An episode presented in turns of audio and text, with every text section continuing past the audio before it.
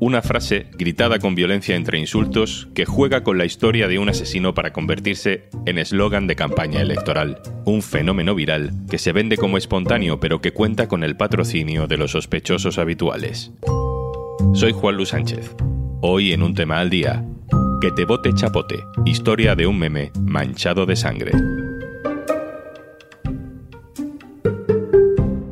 Una cosa antes de empezar. Hola, soy Juanjo de Podimo, otra vez por aquí. Si todavía no has probado nuestra app, te regalamos 60 días para que puedas escuchar un montón de podcasts y audiolibros. Y algunos hasta puedes verlos en vídeo, para que no solo los disfrutes escuchando. Entra en podimo.es barra al día, descarga Podimo, regístrate y consigue tus dos meses gratis. Estoy con Chema, que es el, autor del vídeo, el que grabó ayer a esta persona que estaba dentro del vehículo y es el que le pregunta que si eso es legal, que si puede sacar eh, esa foto. Es la pregunta que se hacen todos los vecinos. Aquí tienes una multa porque te multó, ¿no? Que te vote chapote, Sánchez. Que te vote chapote. Vamos a hablar de. Chema, si te parece, vamos a hablar de lo que nos atañe, que es el, caso de, del radar, porque creo que no viene al caso lo que acabas de decir. Estamos hablando de un radar que te ha multado. los medios de comunicación al servicio del pueblo. que te vote chapote, Sánchez. Socialista, hijo de puta, genocida. Bueno, eh, eh, creo que estamos fuera de. Hijo de la gran puta, Pedro Sánchez. no, no creo que estamos a, eh, a lo que hemos venido nos a esto, evidentemente. hemos venido a, a, un radar. ¡Que os follen! ¡Que te vote! Dani, entendemos la, la situación. Que te vote chapote.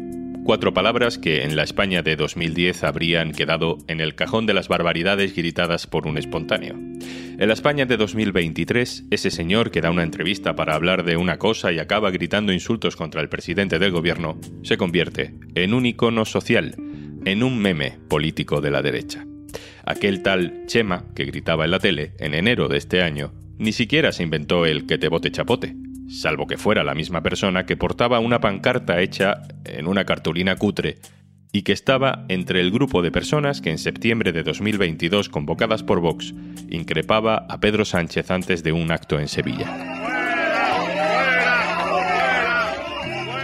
Nadie se fijó entonces, y pronto se habría olvidado también el exabrupto de El Talchema en enero de este año, si no fuera porque una semana después, alguien decidió convertir aquella anécdota televisiva en consigna política. 2 de febrero. Y es que los candidatos socialistas tienen miedo a una frase, que te vote chapote. Y a la mañana siguiente, en la Asamblea de Madrid, otra vez.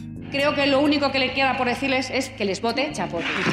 A Isabel Díaz Ayuso se le suman otras caras próximas al PP que ya no tienen responsabilidades de primera línea, como Rafael Hernando o Esperanza Aguirre. A Sánchez, que te vote chapote.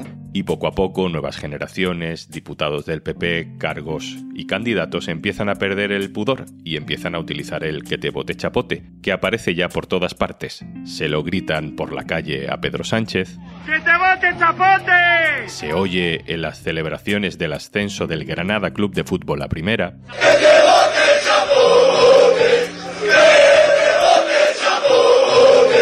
También en la graduación de bachillerato de unos chavales. Lo gritan unos trabajadores de la construcción. ¡Que te bote chapote! Y también lo repiten estos loros. ¡Que te Y así hemos ido llegando al julio electoral. El grito se ha colado incluso en San Fermín, usado de nuevo para intentar boicotear un directo de televisión española. cabeza tienes una... ¡Que te vote chapote, Sánchez! ¡Que te vote chapote! Cuéntanos, Pablo. Iker Rioja, director del diario.es en Euskadi. Hola. Hola. ¿Quién es Chapote? Bueno, Chapote es el apodo de un dirigente de ETA que se llama Francisco Javier García Gastelu. Está encarcelado, eh, acumula decenas o centenares de años de condenas de, de, prisión por haber participado en numerosos asesinatos y atentados. Participó en, en el crimen de Miguel Ángel Blanco, del que ahora se cumplen exactamente 26 años. Eh, también ha recibido condenas por, por el asesinato del que fuera vicelendacari y dirigente del Partido Socialista en Euskadi, eh, Fernando Buesa. Eh, en el mismo atentado falleció también su, su escolta, Jorge Díez Elorza.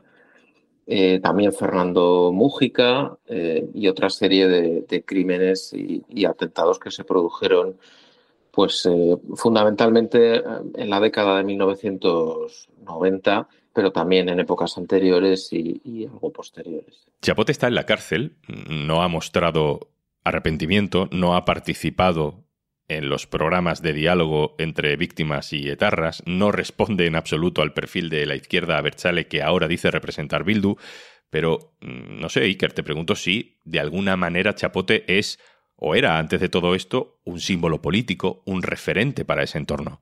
Eh, recientemente, en, abril, eh, hubo un debate porque el ayuntamiento de Galdacao, que está gobernado por EH Bildu, eh, elaboró un listado de víctimas de violencia y de vulneraciones de derechos humanos en el municipio e incluyó, por ejemplo, a Chapote. Y eso sí que generó un debate social y político muy intenso, por ejemplo pero evidentemente la relevancia que está adquiriendo ahora como lema no sé, que se utiliza en la Plaza de Toros de, Pamplona en San Fermín o que incluso utilizan los niños en la calle. Yo he visto puerta del mitin que dio Pedro Sánchez en la campaña de las elecciones municipales y forales hace unas semanas, en mayo, pues niños en la puerta estar eh, coreando este lema o esta especie de, frase que se repite tanto y que está eh, copando la actualidad. El uso por parte de la derecha de este eslogan ha cabreado muchísimo a víctimas de ETA que consideran que usar el nombre de un asesino de manera casi festiva para criticar al gobierno es banalizar el terrorismo, es usar el dolor para la táctica política a corto plazo. Esta es Consuelo Ordóñez, hermana de Gregorio Ordóñez, concejal del Partido Popular en San Sebastián, asesinado por Chapote. ¿Hay algo más, más repugnante? Que el bebé no le importe el dolor de las víctimas, que va a seguir diciendo que hay que seguir insistiendo en decir que te vote chapote, porque es perfecto para sus cálculos electorales. Lleva ya semanas Consuelo Ordóñez diciendo que por favor esto pare. La derecha dice que no piensa parar. Esto decía María Sangil, que lo fue todo en el PP vasco, aunque luego se fue apartando hacia un ala más dura y que paradójicamente estaba junto a Gregorio Ordóñez cuando le mataron. A mí me parece que es un eslogan perfecto, pero de verdad, porque cuando vimos todos el cartel, todo el, mundo el cartel de aquel señor que te bote chapote, dije, esto es ni marketing, ni asesores de imagen, este señor, el más porque es muy gráfico. No, es que estamos frivolizando. Y dije, bueno, pues quizás se frivolice, pero yo creo que es tan gráfico, tan directo y tan contundente que hay frases que hay que seguir repitiendo. Pero yo entiendo que si a Consuelo no le gusta, pues, pues lo siento mucho, porque yo creo que, bueno, pues que hay que intentar que las víctimas estén un poco, pues no sé, gratificadas y que no se sientan ofendidas. Es llamativo como la hermana de Gregorio Ordóñez, concejal del PP, y María Sangil, que fue presidenta del PP vasco, han terminado en puntos tan diferentes. Sí, bueno, en el caso de María Sangil, ella fue presidenta del, PP vasco años después de estos hechos. Hubo un distanciamiento, como ocurrió en otros dirigentes vascos que se fueron alejando eh, de lo que era el, Partido Popular. Otro ejemplo es Santiago Abascal, que también eh, miembro del PP Vasco y que terminó formando, como todos sabemos, otro partido político. En el caso de Consuelo Ordóñez, no es ni mucho menos la primera vez que mantiene un criterio propio y no político. Lo vimos en ocasiones anteriores, no es la primera vez que critica al PP, también lo ha hecho con el Partido Socialista y tiene una posición que ella dice y resume que ella representa y defiende estrictamente a las víctimas del terrorismo. Por cierto, no solo a las víctimas de ETA, sino también a las víctimas de otros terrorismos como el del GAL, por ejemplo. El relato sigue. Como la derecha se resiste a dejar de utilizar la frase, a Consuelo Ordóñez se le suman más víctimas del terrorismo que le piden al PP y a Vox que dejen ya de utilizarla. ¿Quiénes son? esos que firman la petición, Iker? Bueno, entre los firmantes de la petición hay dos grandes eh, asociaciones que son eh, Covite, históricamente ha sido la mayoritaria, al menos en Euskadi, entre las víctimas del terrorismo, y la Fundación Fernando Buesa, que también tiene una relevancia social bastante importante en nuestro entorno y que representan un poco eh, pues lo que comentábamos antes, dos grandes colectivos de víctimas. Y luego hay firmantes también a título individual, entre los que están pues, personas que se han significado eh, públicamente en los últimos años por participar, por ejemplo, en programas en institutos y colegios vascos explicando lo que fue el terrorismo y deslegitimando el terrorismo Insisto, cuando hablo de terrorismo hablo de todos los terrorismos, no solo del de ETA, también el del GAL, y estoy pensando, por ejemplo, en Iñaki García Rizabalaga. Eh, entre los firmantes también está eh, alguien muy poco sospechoso de ser cercano al actual Partido Socialista, como es Rubén Mújica, que es hijo de Mújica, que también fue asesinado por ETA y que era dirigente del Partido Socialista, pero cuya familia luego se ha ido alejando sustancialmente ¿no? del Partido Socialista. Eh, por lo tanto, hay un magma bastante importante de víctimas, bastante plural, que están de acuerdo en la idea de que no parece muy oportuno que el nombre de la persona que asesinó a sus familiares esté de continuo en furgonetas, en cánticos en las fiestas de San Fermín o en todo tipo de tertulias y, debates políticos. Lo que sucede a continuación no es especialmente agradable. Daniel Portero, diputado de Ayuso en Madrid e hijo de un asesinado por ETA, hace su propio bando de víctimas, su propio manifiesto, y recopila firmas de otras víctimas a favor del que te vote chapote. Bueno, en el otro lado, incuestionablemente hay víctimas del terrorismo que sufrieron las consecuencias del terrorismo. Yo creo que eso no lo tiene que cuestionar nadie.